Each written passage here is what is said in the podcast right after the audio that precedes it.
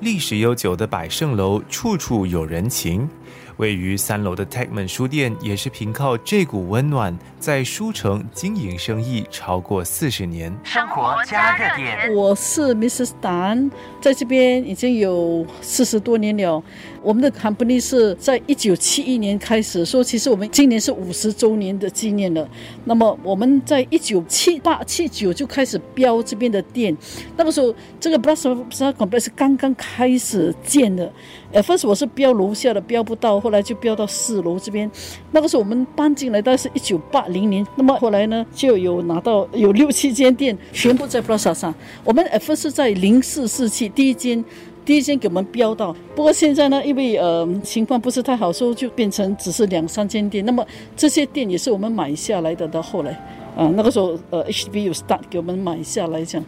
那么我们是做礼品书籍的，比较偏向基督教的东西，好像圣经啦。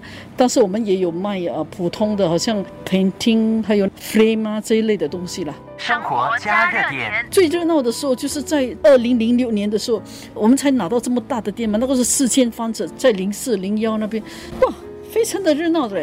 那个时候真的是呃，怎么讲，有很多资源，那么就是他就很忙的，呃，那个时候很是蛮热闹的。几乎是说，顾客来你不用去 serve 他的，因为他自己会去找东西，自己去买，我们不用管他。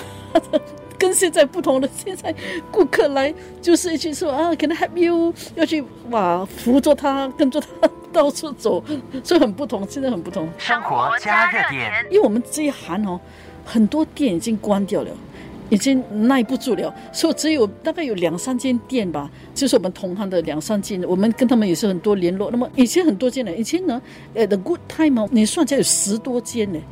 到处都有了，把现在已经看看看看到剩下我们三间四间这样。蔡门书店早在多年前呢就买下了如今的店面，但是就不担心百盛楼会面临拆迁的命运吗？大概十多年前吧，就是说很担心，因为好像湖南江他们不是翻新翻新这一类咯。但是我觉得我们的 management very good 啊，我们的这些负责人我真的很钦佩他们，他们就是 fight all the way，跟政府部门谈，要求他们不要把我们。叫出去，连部分部分来翻新这样，所以我觉得要都有觉得那个 committee 啦，真的，而且你年纪也是蛮大了，要搬来搬去很麻烦的。生活加热点，我觉得通常顾客要来一个 complex 的时候，一定是他有他们要的东西。现在真的是不容易，所以现在呢，这边有一点有你有一点特色，它的特色就是好像说，人家要画画的东西啦，要 music 啦，要一些书啦，或者宗教的，好像是佛教的也是有，那么他们就可以来买他们要的东西，所以他们有东西隐卖的，they can come。那么有可能是因为这些都是很老的店，说这些人就是也是老顾客，说我们跟这些老顾客也是蛮熟的，蛮好谈的，这个是不同的地方啊。那么希望接着下来更加要吸引。More people come here 的话，可能要有多元化，好像说。那我的他们楼下有卖咖啡啊，或者卖那个什么 cafeteria 给他吃。我觉得这种会吸引年轻人比较多来这边呢，不会说啊什么是 Plaza Complex，never heard of like that。所以现在哦，OK，那边有些年轻人有一些活动在那边。那么 before COVID 本来不错嘞，我们有相当多一些活动啊，有一些呃卖一些东西啊，或者是呃他们一定有担心啊，有什么本来有这些东西是不错的，因为我们这个 location 是 very good 嘛，centralized，呃在旁边又有 live。有什么？所以我觉得应该 make use of this，所以在这边比较 attractive。与其他受访的百盛楼商家一样，Mrs. Tan 在如此重感情的地方做生意，最讲究的便是以人为本的经营理念。我常常跟我的职员说，有的时候我们不懂在什么时候，我们真的会帮助到一个人。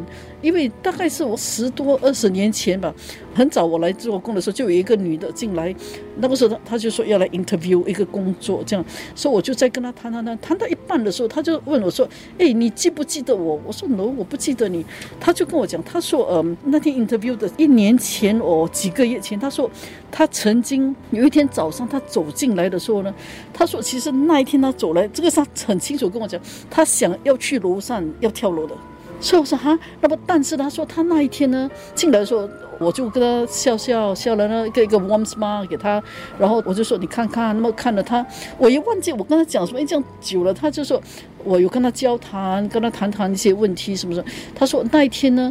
呃，他觉得很温暖。那么我介绍一些书给他去看，他说那一天他走出去，他就没有想要去自杀。但是他进来，他也没有跟我讲他要自杀，我也不懂。那么他说，但是过后他就没有这个念头了。所以我觉得说，我是没有想到的。我说真的，假如那一天我能够改变他的这个思想，使他打消这个念头，我觉得 it's worth it that I'm here 了。作为一个人也是值得了。生活加热点，下一集最后一集的生活加热点，一起到好望角画廊去聆听最后一位老板分享百盛楼的故事。